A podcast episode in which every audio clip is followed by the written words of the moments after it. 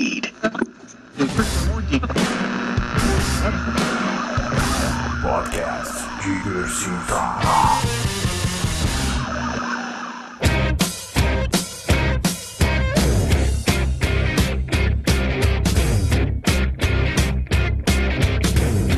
Direto do maravilhoso mundo da internet, esse é o Diversitar número 32. Eu sou Ricardo Oliveira e estou aqui com Dona Gismael do Trilhas pra Cacete. Eu sou Gismael e tô aqui com o Daniel Oliveira Serrano. Também conhecido como Girimum do Catavento. Eu só estou aqui. Isso aí, muito bem, meus amigos. Estamos todos aqui para conversar com vocês hoje, para trazer diquinhas de cultura pop para você e para falar sobre os erros e acertos, o bom, o mal, E o feio. o ruim, o legal de Demolidor. Yeah! A série da Netflix na Marvel? Não, a série da Marvel na Netflix. Exatamente. É um mix. Você deixou Ponto reticências. final. Não, Você deixou reticências. é um mix a série da Marvel Não, e vai Eu acabar sua fiquei frase. esperando, você deixou reticências no ar, estamos num negócio de áudio, não tinha como ver sua cara. Eu acho que vocês estão vendo coisas que não existem. Ih, rapaz. Será que Já o Demolidor não vê nada. Começaram. Começaram Piadas. as piadas infames. Esse é o Diversitar, o seu repositório de diquinhas de cultura pop pra você aproveitar a sua semana.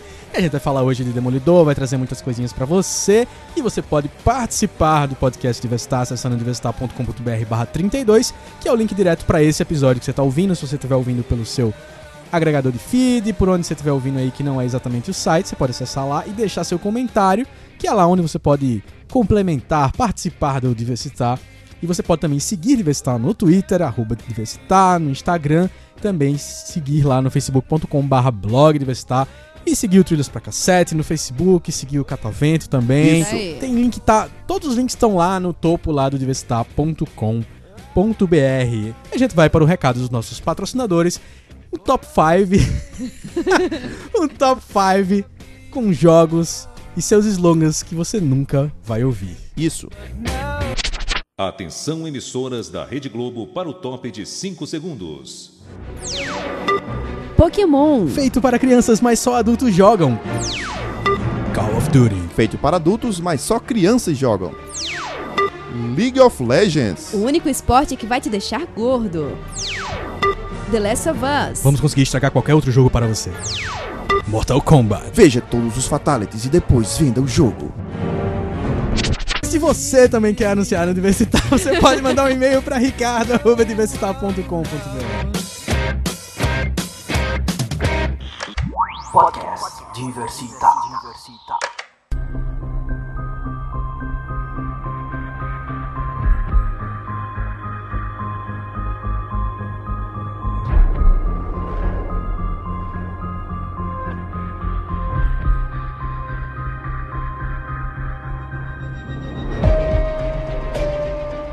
Ano é 2015, o mês é abril, dia 10 estreou na Netflix Daredevil Demolidor, a série da Marvel, estrelando inclusive uma temporada de séries da Marvel que a gente comentou aqui ano passado no podcast Diversitar, que elas chegariam junto com os grandes blockbusters da Netflix, que é House of Cards, Orange is the New Black. Agora temos um novo blockbuster, porque ele é realmente uma série de peso, de grande porte, produzida pela Marvel, está lá na Netflix disponível desde o dia 10, trazendo a história do personagem Demolidor, que nasceu lá nos anos 60 e que a gente vai comentar aqui hoje o que a gente acha dessa série, ficando bem claro que é um comentário sobre pessoas que não leram os quadrinhos, que não não tem nenhuma relação direta com as histórias impressas. Que torna a análise da série bem mais fiel, porque Bem a gente não fiel. fica apegado ao personagem. Claro, porque eu não fico comparando tudo, nossa, a adaptação foi boa ou ruim, ou ah, eu já tenho um apego por esse personagem de um jeito ou de outro. E aí, quem não viu aqui nessa mesa a série foi Dana G, que viu só o primeiro episódio, Oi. e que vai ser aqui a versão do ouvinte dentro do, do podcast. Tipo, o ouvinte que não conhece ainda a série, e ela vai trazer pra gente Sou essa, muito fã de olhar. vocês, cara. Cara, que bom, que bom. Ainda bem que a gente tem fãs como você. Eu sou, eu, sou, E- eu sou estrela. E aí eu vou pedir, eu vou pedir para que Daniel comece resumindo Daredevil, que tem esse nome que precisa ser explicado inclusive também para a dona Me Gismael. fala.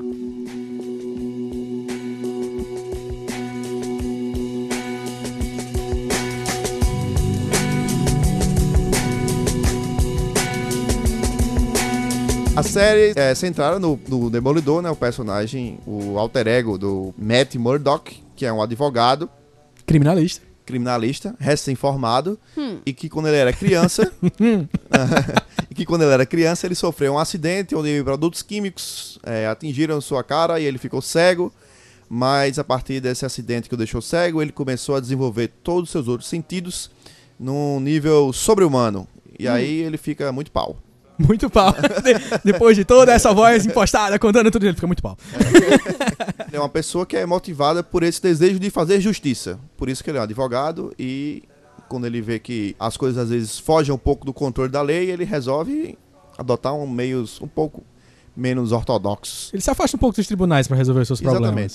E é uma série de origem, né? Uma série que, pelo menos que essa primeira temporada, mostra o começo de tudo. Mostrando de onde ele vem, o que é que aconteceu, qual é esse lugar onde ele tá, que é um bairro específico de Nova York. Eu, eu não- Hell's Kitchen. que é imaginado, né? Cozinha esse Hell's Kitchen Inferno. não Não, existe. existe. Existe esse Existe.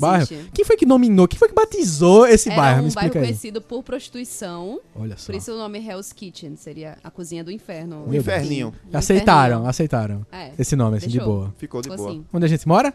Na cozinha do inferno. É. E a cozinha, como é o lugar mais quente da casa, a cozinha do inferno Exatamente. é hiper quente, né?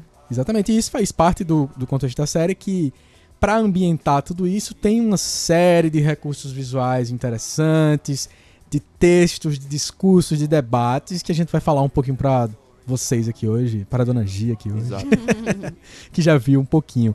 E aí, a série traz esse, essa pegada de origem e vai construindo, ao longo da temporada, esse personagem. Porque talvez, talvez, e aí uma, uma pista aqui de cara, que talvez a série nem precisasse ser chamada de Demolidor. Pelas escolhas que foram feitas no começo da- dessa, nessa, nessa jornada dessa série, nessa primeira temporada. O Demolidor de verdade não aparece logo no começo, no sentido do. Do O personagem que já- Ah, a gente já conhece, exato. né? O personagem que a gente já conhece não é uma coisa que tá no começo. Tipo, ele, ele nem se chama assim. Ele é, É, ele não tem. é o cara de preto, né? O É. cara da máscara de preto, como se diz na série. E, e o, o que eu queria começar dando com primeiras impressões, trazer logo de cara aqui, antes de, de depois a gente trazer nossas estrelinhas, os nossos julgamentos, é que a série me deixou muito desconfortável nos dois primeiros episódios, me deixou curioso depois no meio e depois me destruiu. Me pegou de jeito e foi complicado largá-la. Eu fiz uma maratona pra poder gravar o podcast, mas também, principalmente, eu não teria, eu não teria feito a maratona se eu não tivesse gostado do que eu vi da metade da temporada pra frente. E eu gostei, passei a gostar muito. Eu não sei nem explicar como é que foi é, minha reação assistindo a série, porque eu vi, eita, estreou a série do Demolidor, vou começar a assistir. E aí foi um, um- foi um final de semana meio, alguns diriam depressivo, porque Nossa, por que depressivo? Abre o seu coração. sexta-feira em casa, sem ninguém pra sair, nada pra fazer. Aí eu fiz, mas quer saber de uma coisa? Eu vou começar a assistir o Demolidor. Aí eu botei o primeiro episódio, aí, legal, divertido, eu botei o segundo, o terceiro. E aí eu tinha visto três episódios, porque eu tava no... sexta em casa à noite e botei pra preencher a noite mesmo. Mas aí quando deu o quarto episódio, eu fiz, não, mas agora eu tenho que ver Não. o próximo. e agora eu tenho que ver o próximo. E, a- e como a Netflix coloca tudo de uma vez pra você, e ela faz essa safadeza incrível de quando terminar o episódio, ela já mostra um, um- Uma sinopse do próximo. uma sinopse do próximo com imagem e o título e faz, putz, velho, não. E a contagem é regressiva. Ai, A- Agora, se eu não fizer nada, já vai rolar o episódio. Eu não É. preciso nem me mover pra dizer que quero assistir. Então, vai vendo. Aí eu vi até aparecer aquele aviso: Daniel, você está aí? Netflix? Aí eu fiz: sim, me dê mais série. e aí eu vi basicamente em três dias. Eu assisti, acho que. é, seis episódios num dia, seis no outro. E no- na segunda-feira de noite eu assisti o último. Três episódios ao todo, suas primeiras impressões. primeiras impressões, totais impressões. eu, achei- eu adorei. É, eu vi que muita gente, até como tu falasse, como o Ricardo falou, que achou os dois primeiros episódios meio devagar, que não gostou muito. Já teve gente que, a- que falou que a part, só a partir do 4 que engrenou. Mas como eu vi tudo tão rápido e de uma vez, pra mim é tudo um bolo só. E eu não consigo fazer essa diferença do começo, que foi meio devagar, e depois engrenou. Porque, no- como no primeiro dia eu vi logo seis de uma vez, ou seja, no primeiro dia eu já tinha passado desse turning point que a galera disse, que é Sim. pra você começar a ficar vidrado na série. Quer dizer, tu viu dois filmes de seis horas, cara. Exatamente. E aí eu não consigo olhar pro meu primeiro filme de seis horas e achar que o início dele foi devagar, porque eu enxergo como uma coisa só. E Aí, aí- foi direto. Esse começo especificamente tem uma coisa que eu queria muito falar pra Gi. Porque Gi é fascinada por séries de crimes, investigação criminal Sou. É. e jurídico, tipo Adoro. tribunal e tudo mais. E mais especificamente você gosta de Law and Order. Claro. E quem está na série? Quem? Vincent D'Onofrio, o cara de Law and Order. Oh, cara. Um dos caras, eu não sei qual é ele. É um gordinho, de Vincent, barba. Vincent D'Onofrio é o cara que fez é, Nascido para Matar. É o, o doidinho que se mata e Nascido para Matar. E se você não viu Nascido para Matar, É problema seu, né? tomou um spoiler. Mas você tá errado, porque deveria ter visto. Deveria. Não, a gente tá falando de um dos melhores filmes de todos os tempos, que é Full Metal Jacket. Mas enfim, de todo modo, ele faz Não, parte da ótimo. Order. E, e isso foi uma coisa que me deixou muito surpreso, porque eu olhei pra os cartazes, pra os trailers e tudo mais e fiz. Parece muito com o cara, mas ele tá muito diferente. Tá. Ele tá gordo, fortão, cabeça raspada. E eu achava que era só parecido, porque depois me falaram assim, foi a história de, ah, é o cara do Full Metal Jacket, né, do Nascido pra Matar, Uhum. de Stanley Kubrick. Aí eu falei, ah, então é outro cara mesmo, É. porque eu não, eu não tinha feito essa associação de que o ligação, cara de né? Law and Order é o cara de Full Metal Jacket. E, cara, vamos logo começar aqui deixando um negócio sério. É o melhor personagem da série, é um dos melhores vilões de TV dos Não últimos tem tempos. Nem, nem dica que ele apareceu ainda no primeiro Não, episódio. não tem, não, Nada. não, não, não. De jeito nenhum. Ele aparece um pouco mais pra frente. É, isso já é fato, todo mundo sabe que é um personagem que vai fazer. É o ator que vai fazer o Rei do Crime, que nem King- se chama Rei do Crime ainda nessa fase, né? O Kingpin. E que, enfim, tá se construindo. Onde eu queria chegar é que os primeiros episódios é a ambientação normal de uma série de crime, Aham. de investigação. Tipo. Cold Case da Warner. Exato. Qualquer coisa que parece muito uma série da Warner. Uhum. A fotografia é uma série da Warner. A pegada de investigação, de debate Sim. sobre um crime, de a fundo e não sei o que, de sofrer as consequências. É uma série da Warner. Até que aparece um cara vestido de preto que tem superpoderes. E aí muda da, dessa diferença. O problema pra mim no começo foi que esse cara com superpoderes é, não coreografaram bem ele pra mim. Ele lutando me dá um estranhamento danado. E até mesmo na cena que foi eleita pela, pelo site Vox, Vox. como a melhor cena de luta da TV dos últimos tempos, eu acho uma cena que ela tá dividida. Ela é uma excelente cena em termos de, de ser filmada, porque é um plano de sequência de uns quase 5 minutos, eu acho. E ela é super mal coreografada, como eu acho que a maior parte da série é super mal coreografada em termos de luta. E o que é que eu quero dizer com isso? Uma, uma luta mal coreografada é quando você não sente fluência, quando você sente as coisas travadas. E eu tenho essa impressão, não sei se você, senhor Daniel, tem essa impressão Não, também. já eu adoro as lutas. Por quê? Eu acho. Não, eu acho as lutas muito boas justamente por isso, porque ela meio que foge daquela luta espetacular dos super-heróis. Uhum. Ela parece uma coisa mais. Mais crua, mais humana, Mais mais, mais, realista. mais peba mesmo, sabe? Tipo, o murro não vai fazer aquele barulho. Clube da Luta. É, o cara quando leva, o cara quando leva um soco, ele não vai cair de vez ou ele vai bater e vai ficar com a mão doendo. ou- Uhum. tá entendendo? Pare, pra mim, sou, sou algo bem mais real, mais crível. Eu, tô- eu tô entendendo. E, e eu acho que faz isso. Foi uma coisa que depois, vendo a temporada inteira, eu fiquei muito em dúvida. Mas será que não era a intenção justamente parecer muito mais humano? Até um pouco atrapalhado porque ele tá no começo Exatamente, de tudo também. e tal. Mas eu não acho que isso é justificativa. Eu acho que, é, em certos momentos, ela é mal coreografada no sentido de tecnicamente ruim mesmo. Eu não sou especialista nenhum em luta, mas a minha memória de luta é- são. Quando, quando é pra ser uma coisa mais realista, como o Gi falou, é clube da luta. E- Ele não consegue chegar no que é um clube É, da luta, de não, você é de sentir fato. a dor, a pancada que tá sendo aquilo.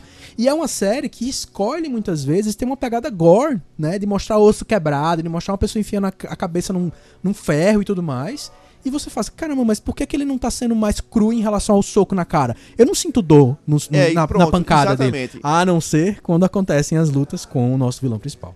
É, então, eu não sei se também se foi proposital, mas talvez eu tenha gostado das lutas, porque agora quando tu falou isso eu me lembrei. A luta me lembrou um pouco é, algo que eu gosto muito, que são as coreografias de luta japonesas. Uhum. Então, é. Isso que você falou da luta não ser pesada, exatamente. É como se o soco fosse um pouco mais leve, digamos Isso. assim. Então a luta fica meio, meio luta de Jack Chan, às Aham. vezes. Não é Sim. que tá dizendo? Passa um, passa um pouco por isso, hein? apesar de eu achar que Jack Chan é, é- é melhor não, que isso. Sim, claro. não, mas eu não tô falando em termos de, core- tô- eu não tô falando em termos de coreografia. da- de como os movimentos são montados, De mas em execução. termos de, de leveza. Porque Aham. na luta de Jack Chan, você vê que o cara dá um soco, o cara já vira pra trás e é, é tudo como se fosse muito leve. Uhum. Mas aí depois que tu falou agora, eu comecei a pensar aqui, será que não é pra, não é pra fazer já também um, um- fazer um contraste? Que as lutas, como você falou, as lutas do Sim. Demolidor tem essa pegada de uma pancada bem mais leve, é como se o soco dele não machucasse o cara. Mas já quando o Rei do Crime entra em cena, o soco dele machuca e muito. É, não, eu acho que ele machuca. Eu acho que o Demolidor não só machuca, como ele quer machucar. Inclusive, esse é um dos melhores discussões da série, que é quando a série começa a discutir o que é que ele tá fazendo. Por Sim. que que danado ele tá fazendo isso? Por que Exatamente. que ele escolhe fazer isso? A gente tá falando de um cara que é cego desde os 9 anos de idade, que tá lá na, perto dos seus 30 anos, e que escolhe do dia pra noite começar a ser justiceiro, a ser um vigilante, e aí ele começa a dizer, tipo, eu tô fazendo isso porque eu quero melhorar a minha cidade. Ele inclusive fala sempre assim, a, É, a minha, minha cidade. Uhum. O pai dele no filme com Ben Affleck era boxeador e no final do primeiro episódio aparece ele treinando boxe. Era mesma relação, né? Não, Ainda pai boxeador a, e tal. a, a origem, no caso, tá, tá bem, certo. bem fiel mesmo aos É, E ele, ele é um, um advogado de defesa. Assim, tipo, a pessoa É. quer. É, Exatamente. Mas se ele quer combater o crime, por que ele tá sendo um advogado de defesa? É, boa pergunta. É. o que a série se pergunta. E o mais legal é porque não é só a gente que se pergunta isso. A série se pergunta isso. O texto da série. Os, os personagens se perguntam isso o tempo todo. E o, o que eu achei fantástico é o jeito como ele coloca mulheres pra fazer isso na série. Uhum. Tipo assim, aparecem mulheres na vida do Matthew Murdock que começam a perguntar pra ele, tipo, o que, que você tá fazendo? Quando elas descobrem ou percebem alguma coisa em relação a isso. Uhum. O que, que você tá fazendo? Por que, que você é assim? É, tem até um, um momento específico é, que há uma enfermeira que aparece, que é a lindíssima Rosário, Rosário Rosário, Dawson. Rosário Dawson, que infelizmente aparece muito pouco, parece que o cachê dela foi muito alto, eles É. só conseguiram botar ela só em cinco episódios, assim. É, ela chega pra ele e pergunta assim, tipo, dá certo ser advogado de dia e justiceiro de noite? Aí ele responde, eu conto a você quando eu descobrir. Tipo, ele, a, a gente tá vivendo o processo Junto dele descobrir ele. tudo isso. Aham. E inclusive vem várias das lutas dele num negócio que era, que era inesperado pra mim, eu não sabia disso. Eu acho até que um amigo meu que gosta muito, o Maurício, gosta muito do Demolidor, ele tinha me dado essa pista, mas eu tinha esquecido. Ele vai discutir um pouco isso na fé dele. Ele É. tem uma pegada católica, vai conversar com os Começa- padres, com o começa o- padre. A série ele no Ele se né? confessando, exatamente.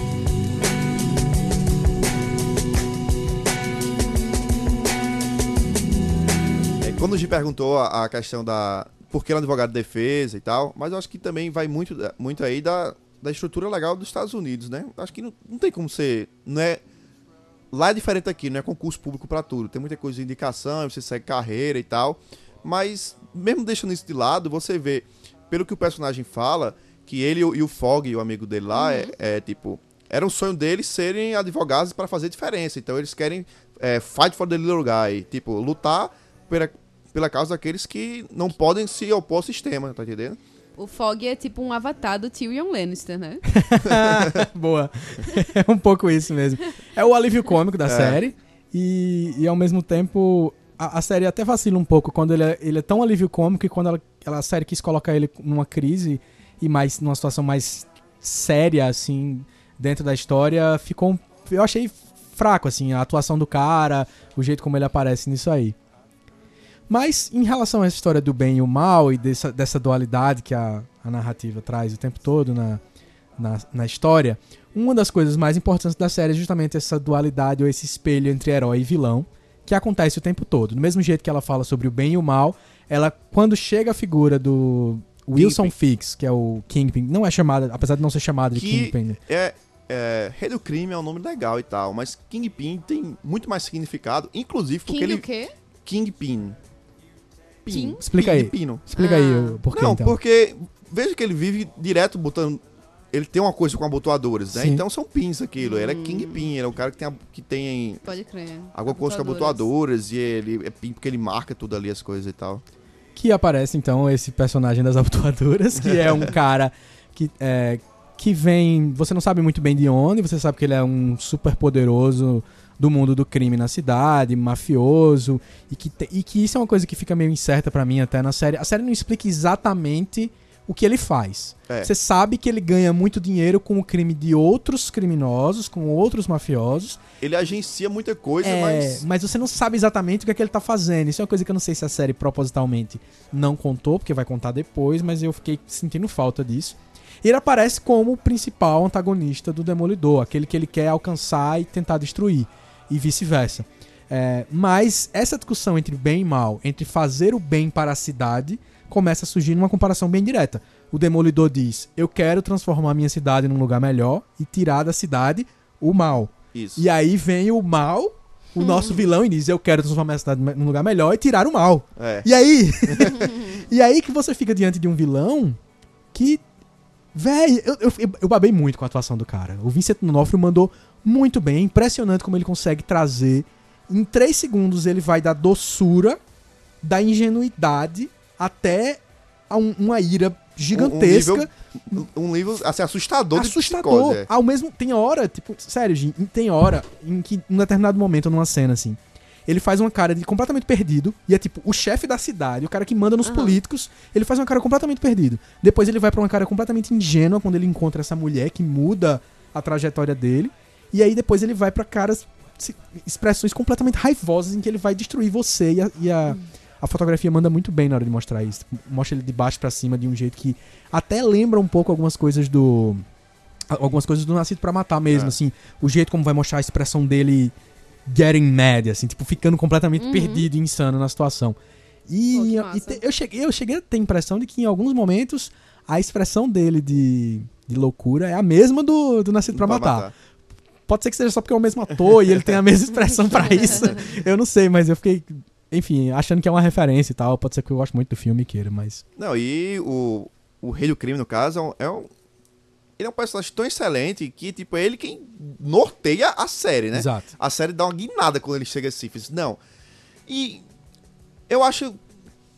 Eu acho muito difícil que tenha sido proposital isso. Mas não. não mesmo não sendo proposital, ficou até engraçado e, e até encaixou bem. Porque no começo a série tá meio perdida.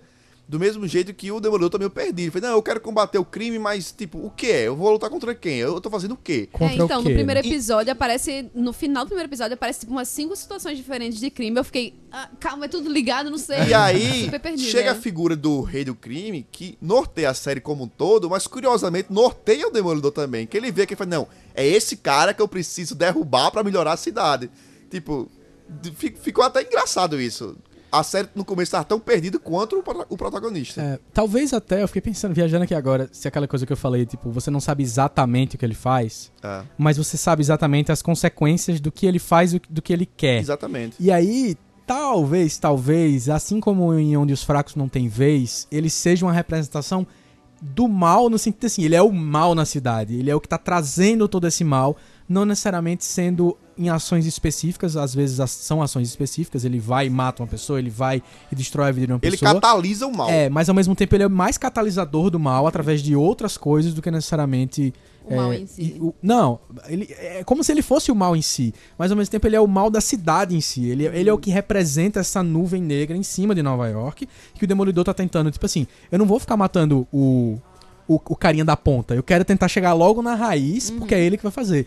Só que o mais massa é quando a série vai e diz isso, e depois ele. Não, mas eu me sinto meio demônio também fazendo isso. É. Ele diz isso, assim, eu me sinto meio diabo fazendo isso. Porque, tipo, eu também tô usando o mal pra fazer o bem. E aí, véi, isso é. É. muito bom, é uma discussão excelente. Massa. É, a estética do primeiro episódio, eu sei que vocês dois não assistem, mas me lembrou muito Hannibal.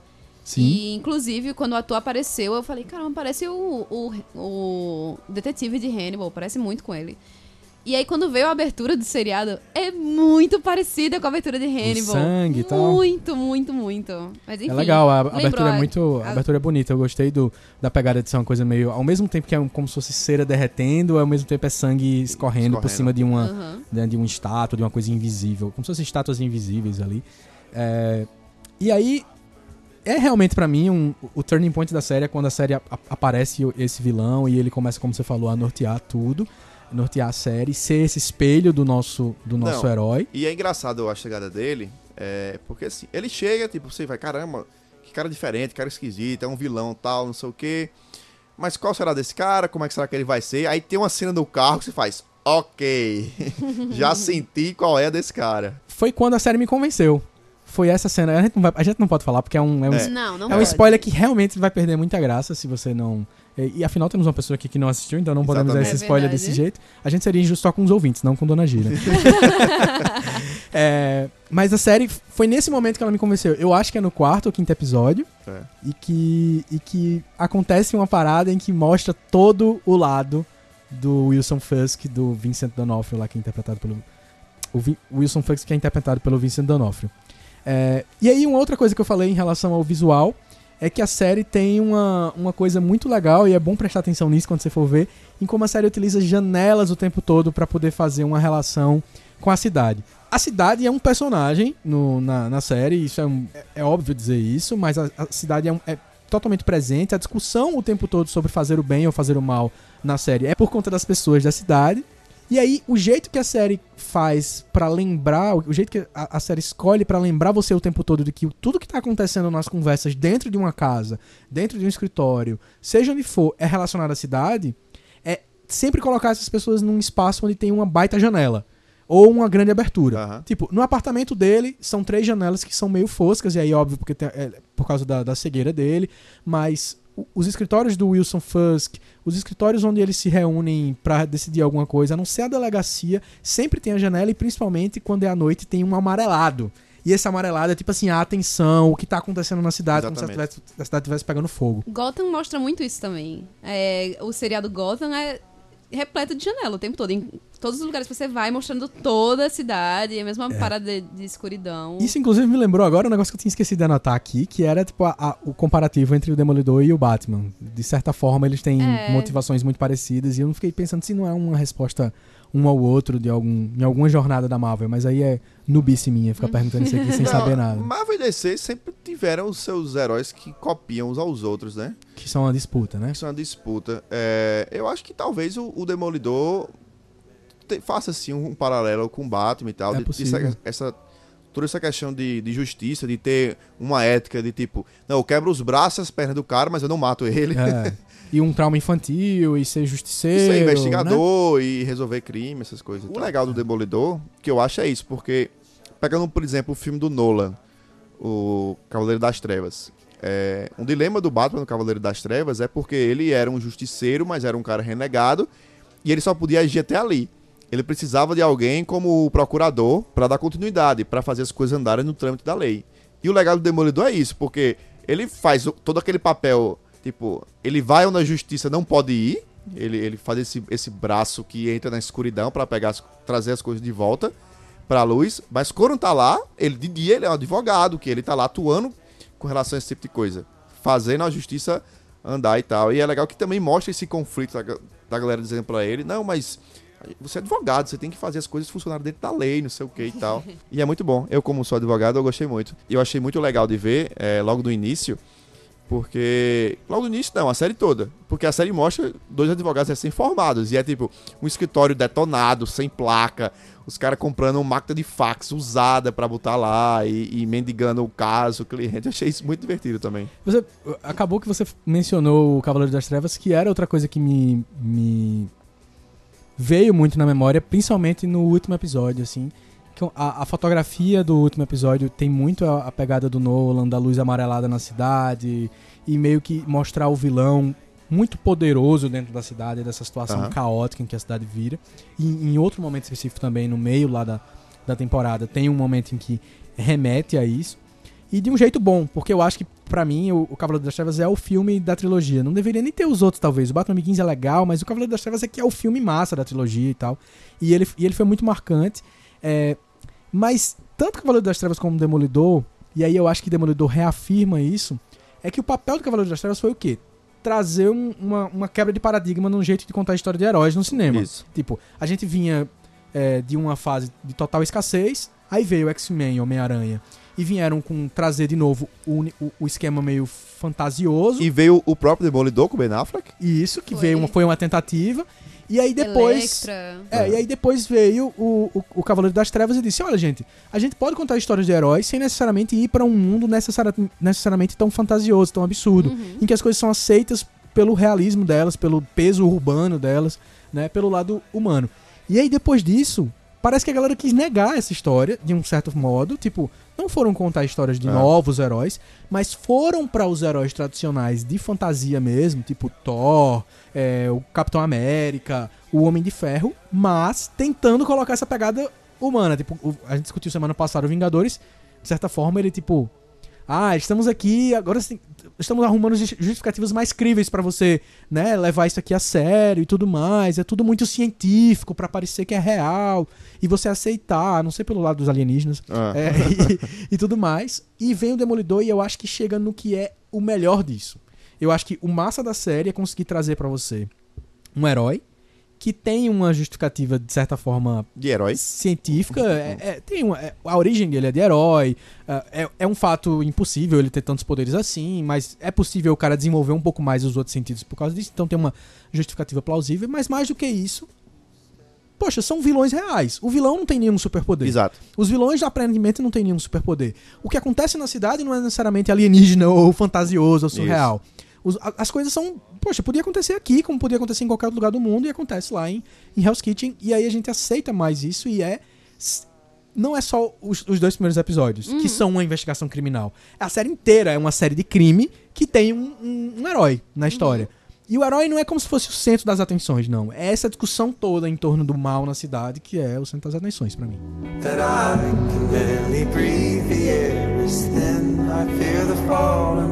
that Pra mim, um dos pontos negativos da série é, é que ela não consegue sustentar, pelo menos em 80% do tempo, essa destreza dela de contar as histórias. Eu acho que várias e várias vezes ela cai em alguns clichês, ela fica meio bobinha, ela arruma justificativas, assim, explicações que são desnecessárias. Eu vou dar um exemplo. É, uma das situações em que ele tá conversando com. Eu não lembro se é a secretária ou se é a amiga enfermeira, que pergunta pra ele, eu acho que é a enfermeira Rosário Dawson, pergunta pra ele como é que você vê, né? Ah. Nesses, nesses seus sentidos, como é que você vê? Ah, eu vejo tudo meio que pegando fogo. E aí nessa hora que você que um personagem como esse, que é um cara que é cego e tem superpoderes, olha pra você e diz, você tá vendo isso na tela da televisão, eu vejo tudo pegando fogo, é uma ótima oportunidade de você deixar o espectador tipo, caramba, como será pegando fogo? É a série, puf, mostra pegando fogo as coisas, assim. Tipo, bem didático de- demais, sabe? Tipo, as coisas aparecem na sua frente, aparece por 3 segundos, é completamente desnecessário. E mais que é isso, só aparece essa vez na série inteira. Não tem um motivo plausível pra mostrar a coisa Exato. daquele jeito. É um, um ensinamento do, do tio Hitchcock, é tipo assim, cara, você vai mostrar alguma coisa, guarda essa coisa pro melhor momento possível e só mostra se for realmente necessário, se for fazer a diferença. E tipo, não. Em vários outros momentos ela faz isso, assim. É, que é engraçado, essa questão do, do pegando fogo, tipo, aconteceu isso pra mim, eu, eu e aconteceu isso só uma vez, eu achei bom que aconteceu só uma vez, porque pra mim foi um puta deslize Aham. mostrar isso.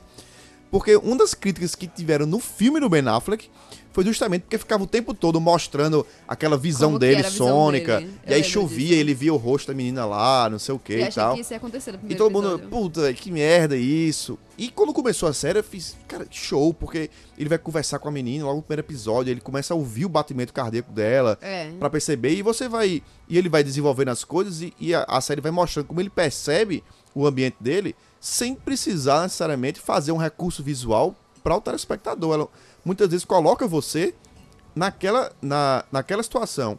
E é mais legal ainda porque alguns episódios eu, assisti na sala lá de casa e com o home theater, e aí tava 5.1 aí. Bicho, dava uma, uma, ambientação muito boa do- de como ele tava ambientado. Eu falei assim, Caraca, velho, você tá tipo. Eu tô ouvindo o que ele tá ouvindo agora. É, ele, tá, ele tá ouvindo que tem um, um, um cara vindo ali, ele tá ouvindo que tá vendo tal coisa de lá. Isso é muito legal. Aí chega nesse momento, ela faz. Pop, mostra esse negócio assim, aí eu. Chega, me deu medo. Eu fiz, não, cara, não. Agora ela vai ficar mostrando essa merda. Putz, bicho, mas graças a Deus, não se preocupe, só vai ser essa vez. É, e, e- e assim, isso é- às vezes é o mal dessas séries que são dirigidas por 30 mil diretores diferentes cada episódio, né? É, tem isso. Cada episódio é um diretor e tal. Geralmente são dois ou três diretores que compartilham quando é uma série de três episódios. E a- acontece essas escorregadas, assim. É, e essas escorregadas, no geral, pra mim, o resumo delas são nessa história de ser didático demais, de mostrar algumas coisas que não precisava mostrar, de parar pra explicar algumas coisas que não precisava. É, os flashbacks, às vezes, pra mim, são muito, são muito desnecessários, meio óbvios, assim, que ao invés de aprofundar um pouco mais, eles ficam só, não, ó, ele é assim porque ele, ele fez isso, ele é assim porque aconteceu isso. E, e, poxa, a série aprofunda tanto algumas discussões é, filosóficas, até sobre o motivo, a motivação de tudo aquilo, dele estar fazendo aquilo, e às vezes fica caindo nessas obviedades, que aí eu fico me perguntando, será que é porque ele tá querendo nivelar pelo, por um público um pouco mais novo, talvez, assim, porque eu não, eu não vi o- a censura da, da série, eu- pelo lado, uma vez ou outra que tem um lado meio gore, eu imagino que deve ser 16 anos ou, ou 14, Talvez 14 É. mesmo. Então, assim, se ele tá querendo atingir esse público, talvez ele vá ser um pouco mais didático mesmo, mas talvez eu até esteja superestimando, né? Outra coisa que eu acho desnecessária é em várias vezes em que a série começa os episódios com pegada de série de televisão, televisão. Hum. Tipo assim, não é série da Netflix, é série de televisão. Como é que uma série de televisão de crime começa? Você você você gosta disso, você sabe. Certo. Começa, com uma ação. crime. Tipo, o crime acontecendo. Um Aham. cara fugindo, um cara sendo Isso. perseguido pela polícia. Bicho, isso acontece muito na série. E isso é uma pegada ruim, porque não aparece um motivo pra isso acontecer durante o episódio depois. Tipo, porque isso é, é recurso de série que é um episódio é independente. Sim, cada episódio é um caso, fechadinha. né? Tem a Atenção. história fechadinha, aliás. Olha só esse episódio, vai ser legal, É, assista. então, é, e, tipo, fisgar você porque cada caso é uma conquista nova de uma série. É o trabalho do CSI. Cada episódio de CSI ele tem que te conquistar. Ele, ele costura uma- um subplot ali bem suave ao longo dos episódios, mas o mais importante, cara, é cada investigação. E a série não é disso, velho. A série não é uma série de investigações avulsas. É uma grande investigação que tem alguns personagens que são é, importantes e que são separados e que precisam ser descobertos, mas não, mas não, não era necessário. E uma outra coisa que eu acho, pra acabar meus pontos negativos e até voltar pra um positivo que eu acabei esquecendo, é às vezes quando a série faz um não linear que é completamente desnecessário mesmo. Tem uma cena perto dos últimos episódios que ele vai brigar com um cara lá, um, um, um super Saiyajin level 3 também lá, em que ele, em que a série começa, aí é uma dessas cenas, começa já na ação e você não sabe o que, é que tá acontecendo. Aí corta, aí vai pra narrativa no presente, aí volta pro passado lá do quando ele começou a brigar e vai pro futuro, e no fim das contas você faz. Ok, eu entendi que a, a história tá indo e voltando, mas por que você tá fazendo esse ir e voltar? Me dê qual é o motivo que você vai contar essa história. Não, não tem. Não é só acontece. porque ele achou bonito. É só porque ele achou interessante fazer uma edição diferente tarantinesca. Fisgar, né, o... É, mas, poxa, mas já tá lá no oitavo episódio fazer isso e tal. Às vezes isso acontece e eu achei um É pouco tipo, ruim. amigo, são três episódios, eu tô no oitavo. Eu não vou parar agora, velho. Exatamente, não, não tem mais como. Mas uma outra coisa positiva que eu acabei esquecendo de falar, que é muito, muito legal, e aí é o, o, o matador agora pra convencer Gia a terminar É. de ver a série. Não, É. já convenceram há tempo. É, que bom. You had me at hello. É, mas, a- mas ainda não tem no primeiro episódio a relação entre é, o, o bem em relação aos. O bem não, desculpa, mas o lado vigilante de um advogado, o lado vigilante de um jornalista. Que é especificamente de um jornalista investigativo mesmo, né? Tipo, existe, aparece uma figura de um jornalista investigativo na série que tem uma relação de ter tido feito grandes capas de jornal sobre crimes na cidade. E aí ele vem e aparece como um cara que vai ajudar a investigar isso. E é uma subtrama legal. Eu É. não sei se Daniel concorda, mas É, é, uma sim, é subtrama boa. massa na série. Porque não é uma trama do Demolidor diretamente. Ela só vai se relacionar com o Demolidor depois. Tem uma relação com ele, mas é muito Ah, é, indireta. É, uma relação indireta, assim, que depois vai se conectar. Tem porque o cara faz parte da cidade que a cidade interage com o Demolidor. É, exatamente, é um pouco isso. Que e aí os legal, minha crimes, os crimes vão se conectar. E, e aí o mais interessante é o fato de que rola essa discussão do bem e do mal, de ir a fundo, de querer se fazer a justiça e tudo mais, que é uma discussão do jornalismo Sempre e do presente. direito. Né? É, fiquei interessada porque sempre que aparece um jornalista em qualquer filme que seja, o jornalista é sempre filho da puta. sempre. É sempre o personagem irritante, é sempre o inconveniente. Tipo em House of Cards. Tipo em House of Cards, tipo em Hannibal, tipo em vários outros Não, seriados. ele é... Nesse é herói. Era legal, herói. gente. E é herói e é aprofundado, viu? Exato. E é aprofundamento legal do personagem. Tipo assim, a motivação do cara tá ralando pra conseguir as melhores histórias e ir a fundo é porque o bicho tem um motivo pau e pesado pra, tá- pra poder estar fazendo isso e tal. E. Putz, grila, véi. Legal, minha Aí vem a hora. Estamos falando de jornalismo, aí vem o ponto alto pra mim da série. que foi onde eu me arrepiei. Eu fiquei. Mas não fala, grila, véi. não vou falar. não vou falar o que é, mas eu vou terminar assim, dizendo pra mim. A a última coisa que eu tenho pra falar é isso: os discursos da série. O- a- as falas, a hora do monólogo na série. É, uma, é um negócio sensacional. Tem uma cena do Demolidor, tem uma cena do nosso vilão e tem uma cena do assistente do vilão, o, o- o sidekick do vilão. Não é nem Sim. sidekick, porque o sidekick é, o do, é da piada. Mas é o assistente, o capanga do vilão. Três, na verdade, são quatro momentos em que são nesses momentos em que se discute lá o bem e o mal, se fala sobre o fato, se fala sobre o que é a verdade, o que é que importa na hora de julgar que alguém fez algo errado ou algo certo. É, e são momentos em que você fica, meu Deus, por que, que a série não colocou o cara que escreveu essa cena pra escrever toda a série? né? Você, você fica se perguntando isso. Até que vem o ápice dos ápices, que é um discurso que aparece no último episódio. Que eu fiquei lá, ah, lágrimas. Sério, eu tô rouco aqui. Mas eu fiquei, eu fiquei emocionado. Você fica emocionado com o fato de que esse personagem tá dizendo isso. E aí vem o a rasteira. Pá! E você. Velho, eu não acredito que ele falou isso. Eu não acredito que ele falou isso. Eu não acredito que ele falou isso. E ao mesmo tempo você faz. Faz todo sentido ele falar isso.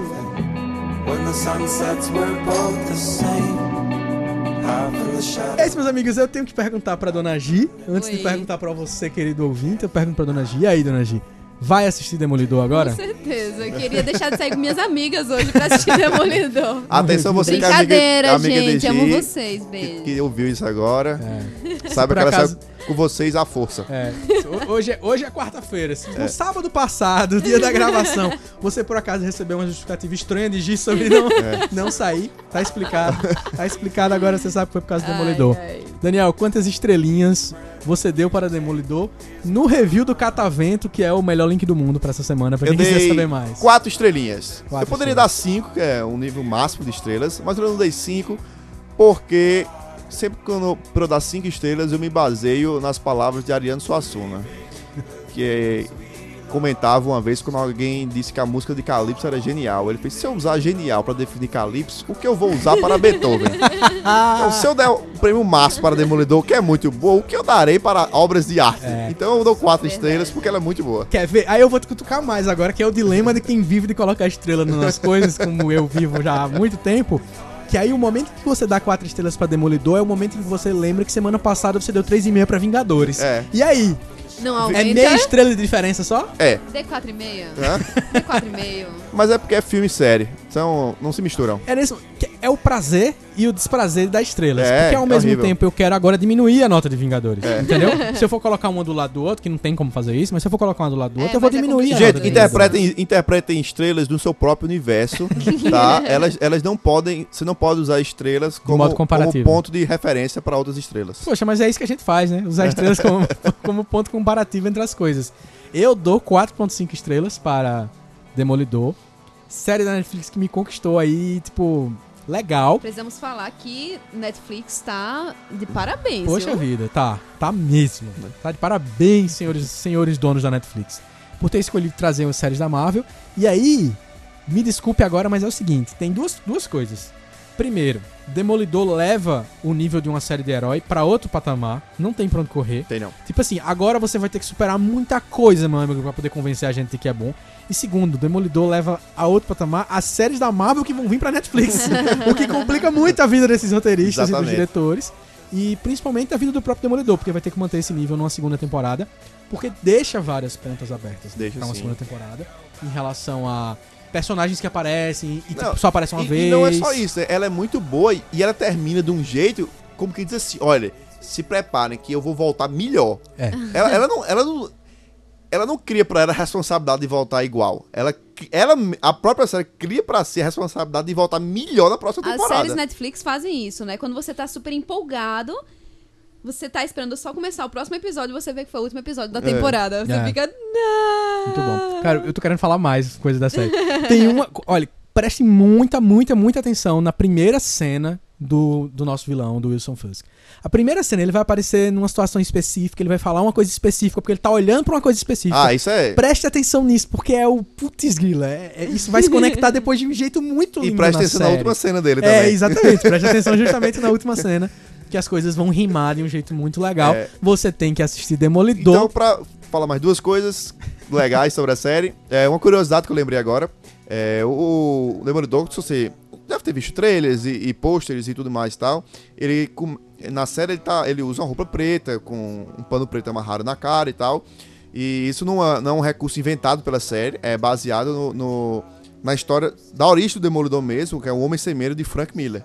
Que ele usa esse vestimenta desse mesmo jeito. A galera pegou essa origem, escrita por Frank Miller, que já é um cara muito bom em criar ótimas histórias de herói, e aí adaptou pra série. E a segunda coisa é que toda cena que aparecia, que é um ponto negativo, toda cena que aparecia Karen, a assistente deles, eu ficava transtornado, porque eu lembro dela, ela era a Jessica de True Blood, e eu achei aquela mulher muito bonita, Ela é muito bonita. ridiculamente bonita, Ela é ela ridiculamente me desconcentrada bonita. toda vez que eu assistia. É complicado. que bom que alguém se identificou comigo, porque eu tive É realmente. É, é- é- E ela não. E o massa, e, e isso é muito bom, e é uma coisa que eu ia. Eu, vou pedir pra Gi prestar atenção nisso quando ela for ver a série. Eu tive a impressão de que a série escolhe mesmo, intencionalmente, não, não colocar as personagens femininas numa posição. é, de, de figurino que Sexy. Tipo, é sexy no sentido de gerar um discurso machista no fim das contas, assim. De gerar um, ah, não, vou usar isso aqui pra fisgar o público masculino. Cara, essa É personagem, normal. essa É personagem, normal. a Karen, ela é uma secretária de um escritório de advocacia. E assim, ela é linda, mas ela é linda num nível muito pesado. Você Sexy fica- sem ser vulgar. É, você, você fica. Tem cena, cara. E ela, ela nem.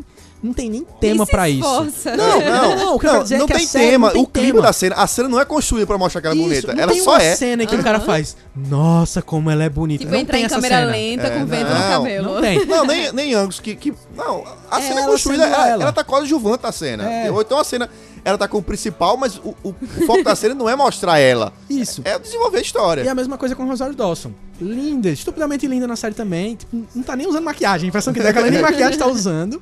Mas ela é muito bonita na série. E a roupa, tipo assim, é um jeans e uma camiseta. De Rosário Dawson. Rosário Dawson, de jeans e camisetas. Então, Massa. assim, isso é massa. Eu, eu tive a impressão de que a série faz isso de propósito. É, e que poderia, talvez, por ter essa coisa do mal na cidade, o Hell's Kitchen, que, talvez até a referência aí que você falou e tudo mais, nem aparece nada relacionado a isso, assim, É, né? e, e agora que tu falou, realmente, tu. Ele realmente passou todos despercebidos pra mim, que eu tava, eu tava fazendo um rewind na minha cabeça agora. Eu acho que eu não, não vi nenhuma personagem feminina nem de, de, De lingerie, Não, coisa de- assim. Não tem, tipo, tem, tem, tem cena que. Tem cena de, de romance, tem, Uhum. tem cena de. Ah, o personagem acordou depois de ter uma noite e tal, mas tipo. Não tem, não é aquela cena que, ah, o personagem acordou ter uma noite. Aí mostra aquela cena da mina terminando, ela botou a camiseta lenta, e indo embora. Não, não É. tem isso, tá ligado? Em momento nenhum. Uhum. Acho que a única personagem que se veste um pouco mais chamativo, que não é nem chamativo, é só uma personagem que é, que é meio que um, um, um arquétipo de uma, de uma mulher mais fútilzinha, mas nem de longe também é uma roupa sensual É. provocativa. Não, não. não Agora tem que tu falou, eu percebi isso. Realmente nenhuma não pista. não. Eu tenho a impressão de que talvez isso seja intencional. É, como um posicionamento mesmo. Porque eu o Demorador é cego e não consegue ver mulheres. Segundo o amigo dele, ele percebe melhor do que ele. isso é interessante.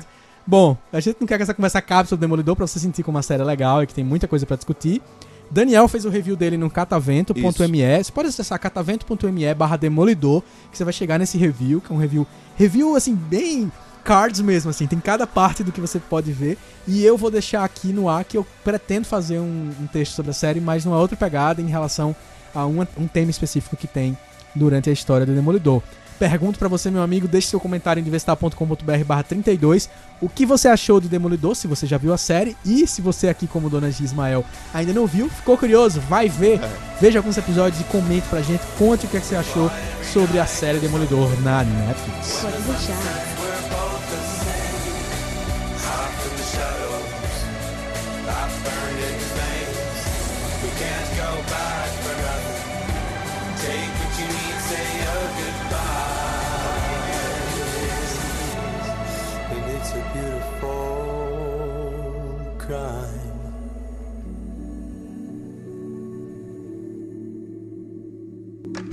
Podcast Diversita. Diversita. Dica da semana, dica da semana! Dona G, fala. Minha dica da semana, que eu estou empolgadíssima. Ei, eu fiquei, eu fiquei mal. Nossa, gente, McDonald's. Eu vou ter que comer muito sou- danoninho pra fazer essa coleção. McDonald's lançou hoje, quarta-feira, a coleção do McLanche Feliz de Hora de Aventura. É hora da aventura. E Já a- saiu, Gi. E agora. Hoje, quarta-feira. Não, não, eu já vi gente comprando. Quarta-feira. Não, não, eu já Eles vi. mandaram kits pra galera blogueira Não, e tal. Eu vi gente, comp... gente que foi na loja, comeu Pois em danoninho. todo lugar que eu vi, tá? Quarta-feira vai sair no McDonald's. Enfim.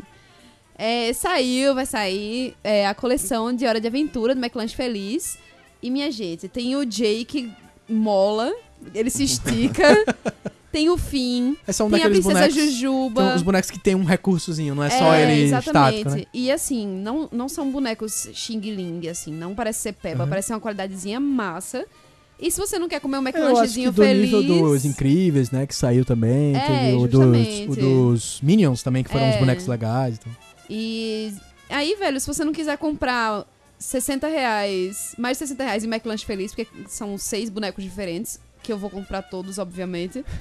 você pode comprar os bonecos individualmente, custa 10 reais, mas a dica de Ricardo é, bicho, compra um McLanche Feliz, pega o bonequinho e se não quiser o lanche, dá pra algum garotinho de rua, alguém Isso. que mais necessitado, que precisando. tá precisando. É uma boa. É uma boa. Mas é isso, minha eu, gente. eu diria Linda que, coleção. eu diria que, de certa forma, vai fazer mais diferença do que a outra campanha do, do McDonald's.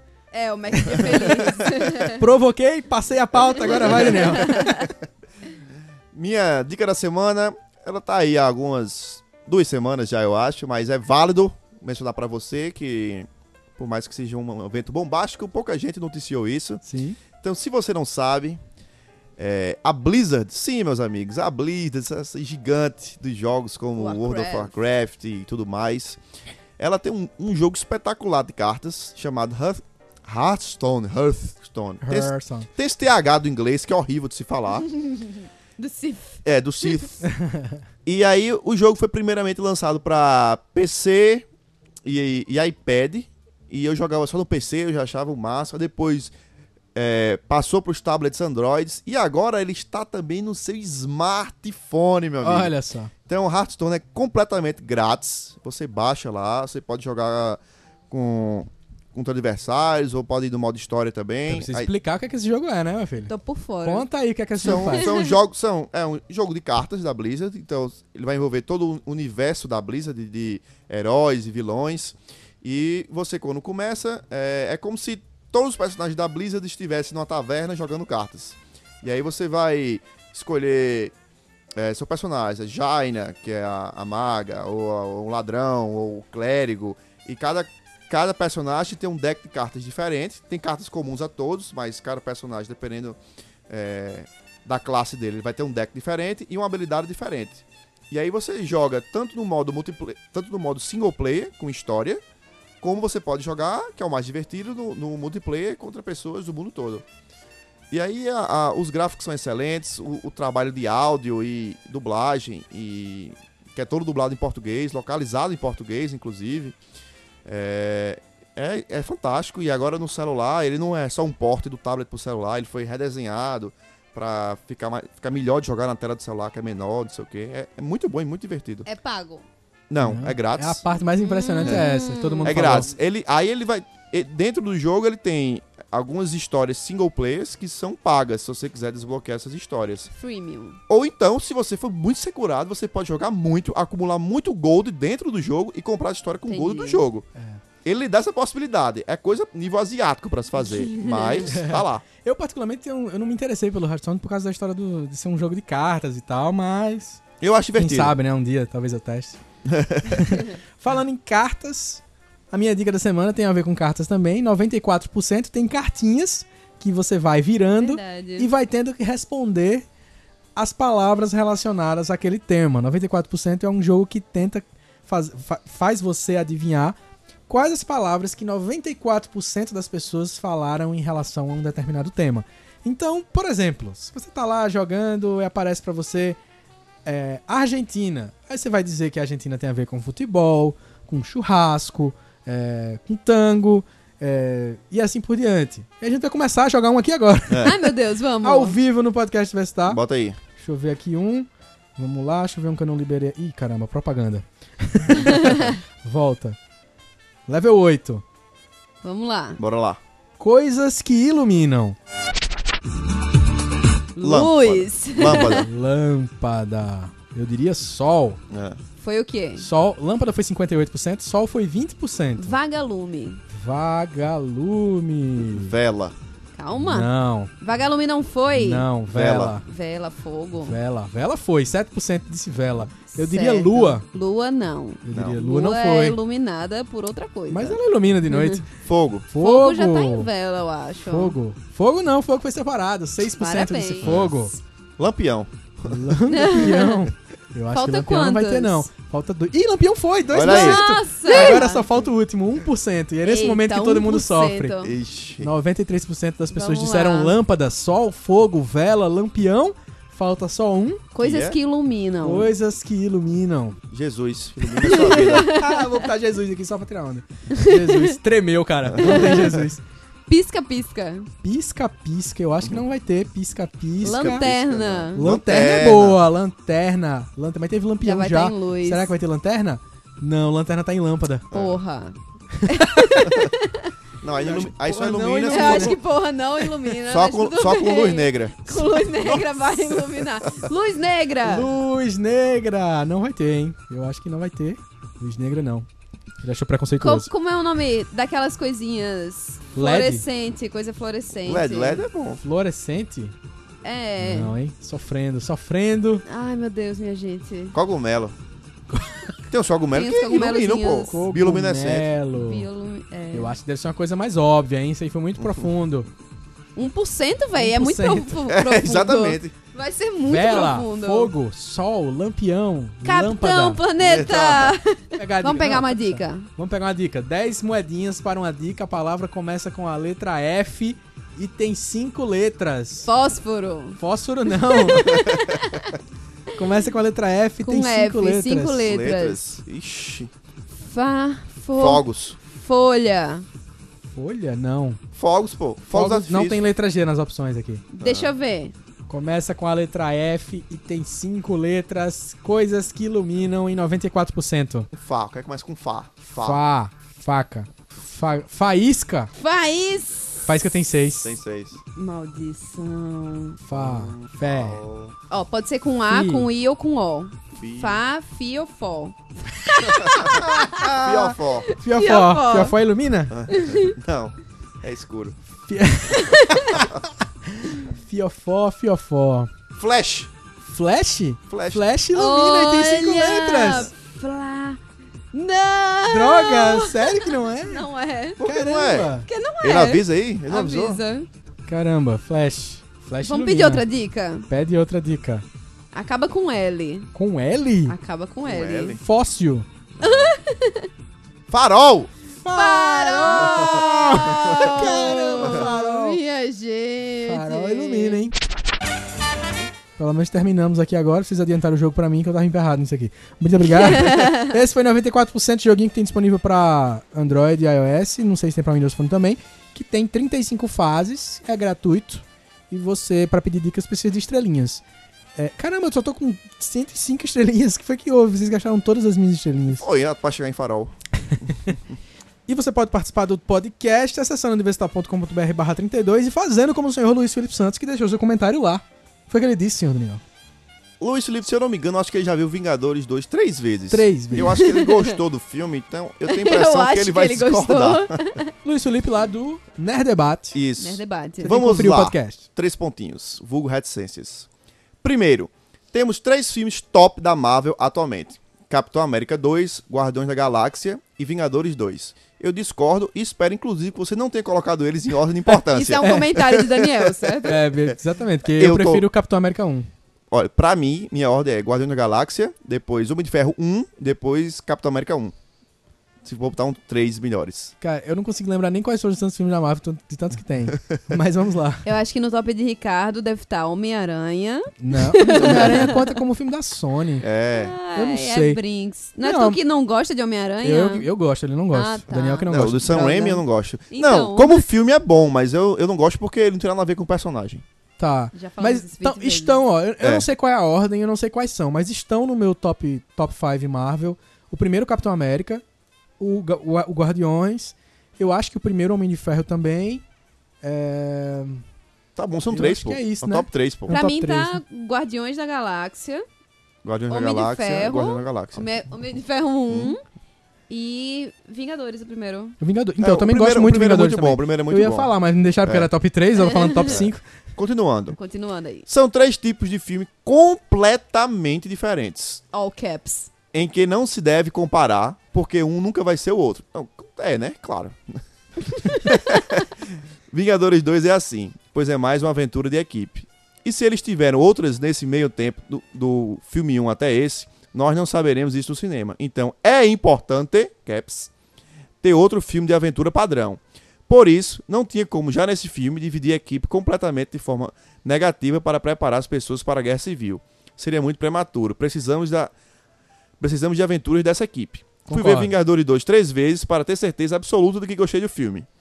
E achei foda pra cacete. Quero ir ver a quarta vez, quinta, sexta. Merece você sair do filme e pagar de novo. Por quê? Faltou dizer por quê, Luiz. Ó, mas, mas o seguinte. É porque ele Eu acho gostou. que a discussão da gente não foi ter sido um filme de equipe.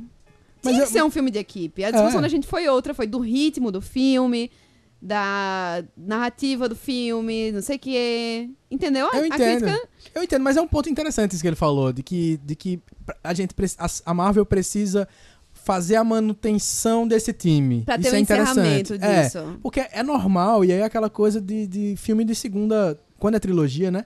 O segundo filme da trilogia. Geralmente é um Isso. filme que sofre um pouco. é, ou- ou sofre por ser um filme menor, de passagem, de transição. Por exemplo, tipo, As Duas Torres, apesar de ser um baita filme, eu acho ele inferior à Sociedade do Anel e ao Retorno do Rei. Porque ele é um filme de transição, então ele tem uma hora que ele, ele não vai ter como se definir por si só. É. Mas esse caso não é um filme de transição, eu acho. É um filme de uma história praticamente independente num- numa série de filmes sobre a mesma galera. E eu acho interessante dizer isso, que é pra manutenção. Mas, como Dona G disse, o ponto da gente sobre ele ser ruim não é necessariamente isso, mas Uhum. sobre o jeito como se conta essa história. E aí por isso que eu perguntei, mas por que você gostou? Porque ele foi pro cinema e achou foda pra cacete. É. Eu assisti o Watchmen e achei foda pra cacete. E É. que- qualquer pessoa que argumentar Também. contra, eu vou dizer que tá completamente errada. também. Porque tá. Eu falo isso, Wrong. eu falo isso de Prometheus e muitas pessoas me criticam. Prometheus é uma bosta. Não, não, não é. Eu não, vi aceito, ainda. Não aceito. Acredita que eu não vi ainda? Acredito. Não veio, ver. Se não. você quiser, eu tenho um Blu-ray lá em Não, casa. eu preciso ver, eu preciso ver. A gente tem outro comentário pra gente? O outro comentário foi de Feliciano Neto. Neto participando muito! Yeah! Ele falou, outra pessoa defendendo Vingadores. Tem pedacinhos da história anterior ao filme que vem aparecendo em Agents of S.H.I.E.L.D. Eu nem vinha gostado tanto da série, mas a título de não perder nada, persisto. Eu te entendo, cara. Quando eu acho coisinhas como essa, até que vale a pena. O filme não é meh, pergunta pro meu filho. Five stars. Muito bom, muito bom. é isso. Você pode comentar também, meus amigos. Por favor, deixe seu comentário. A gente quer saber o que, é que você tá achando do podcast, da nova temporada, do podcast em 2015. Principalmente o que, é que você achou de Demolidor, o que, é que você achou das nossas diquinhas da semana. Você tem que deixar seu comentário. O link direto para acessar o post desse episódio é diversitar.com.br barra 32. 32. Você pode acessar e a gente vai trazer agora pra você os melhores links do mundo. Começando pelo senhor Daniel, que tem um link que eu acho que é muito legal do relacionado ao episódio passado. Tenho. Calma. Saiu lá no Catavento um texto que tem tudo a ver com as discussões sobre Vingadores, que foi Exatamente. Que o nome do texto é Levei meu filho para ver Vingadores. exatamente É um texto do nosso querido Feliciano do Neto. comentarista. Ah, E ele conta a experiência dele em assistir Vingadores com o filho dele e toda a conexão nerd que começa a se formar entre pai e filho. que Isso é muito legal, É. muito legal, porque o filho tá chegando na época que ele tá começando a entender melhor as coisas, tá nos seus quatro anos, fez, já passou dos quatro, e que tá pegando ali, começando a entender a história, começando a entender Pois a- é, eu tô ficando velho, eu não tenho filho, eu tô solteiro. Eu acho que eu não sei porque eu tô amargurado mesmo. tô começando Será? a achar que é isso. Será que é isso? Olha, um, a minha, a minha- o meu link da semana vai ser o convite para o querido amigo ouvinte que gosta da área de conteúdo, da área de marketing, para acessar o meu Medium. Tô experimentando essa plataforma que não é necessariamente nova, mas que ainda tá chegando aí. Toda plataforma legal, ela vai sendo adotada no comecinho por algumas pessoas, depois vai se espalhando. Ela não é nem máximo nem mínimo, ela é Ela medium. é Medium, exatamente.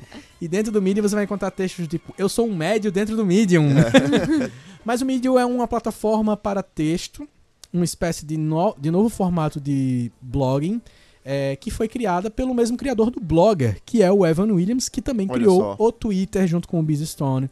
Então, o Cara, Medium ideias, hein? é, pois é, um cara que eu admiro bastante porque ele é um cara preocupado com formatos de produção de conteúdo na internet. E ele, tipo, tava um dia lá, depois de ter criado, vendido o Blogger nos anos 2000 para o Google, fez o Twitter e depois de toda essa avalanche de conteúdo curto, ele pensou: caramba, o Blogger que eu criei 10, quase, mais de 10 anos atrás não evoluiu nada. Deixa eu fazer um negócio aqui pra evoluir. Aí ele foi lá e fez o Medium e é Massa. pau, pensa num negócio massa. Eu já enxergo de outra forma.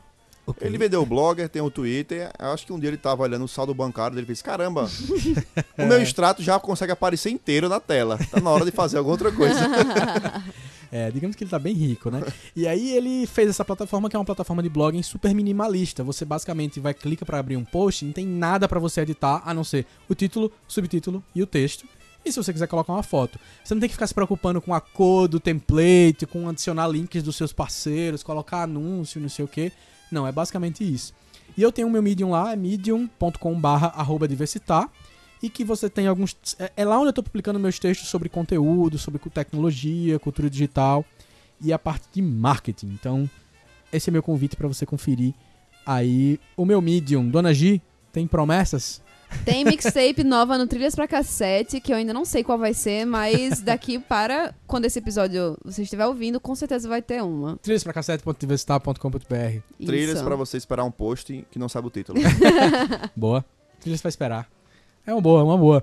Você tem que acessar, meu amigo. Então, a gente fica por aqui, deixando o nosso obrigado aos nossos novos ouvintes. Um abraço pra Gilson, um abraço pra Caramba, Tom Pô, emoção, um abraço gente. pra Thaís, um abraço pra Gabriela. Se você não está ouvindo esse episódio é porque você não gostou do anterior. e um abraço pra Mas- todos. Mas tudo bem. E um abraço pra todos os novos ouvintes que a gente não sabe o nome. Exatamente. Então, nosso muito obrigado a você que está Por que acompanhando. não vamos conhecer vocês, né? Exato. Comentem no podcast Comentem, pra diga- gente saber quem é. Eu sou um novo ouvinte, eu sou um novo ouvinte. A Faça gente isso. vai falar, yes, parabéns, cara. Aí você diz qual a caravana que você veio.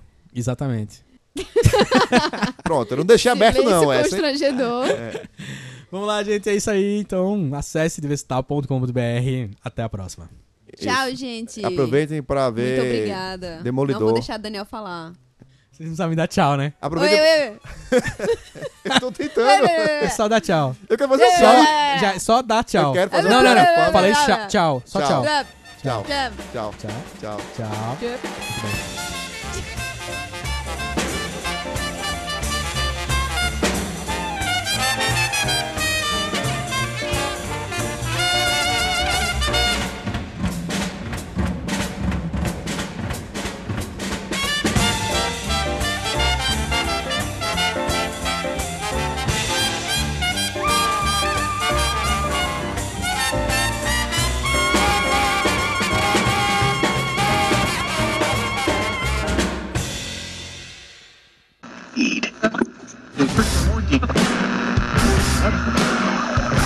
Podcast.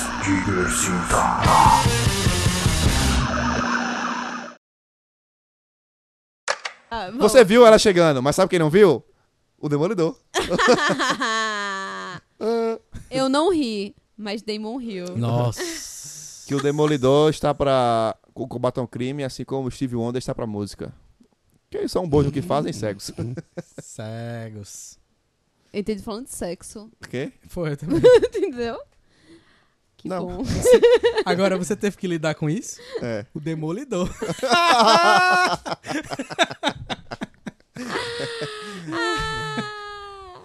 Bons tempos. E o nome dele tá errado em inglês.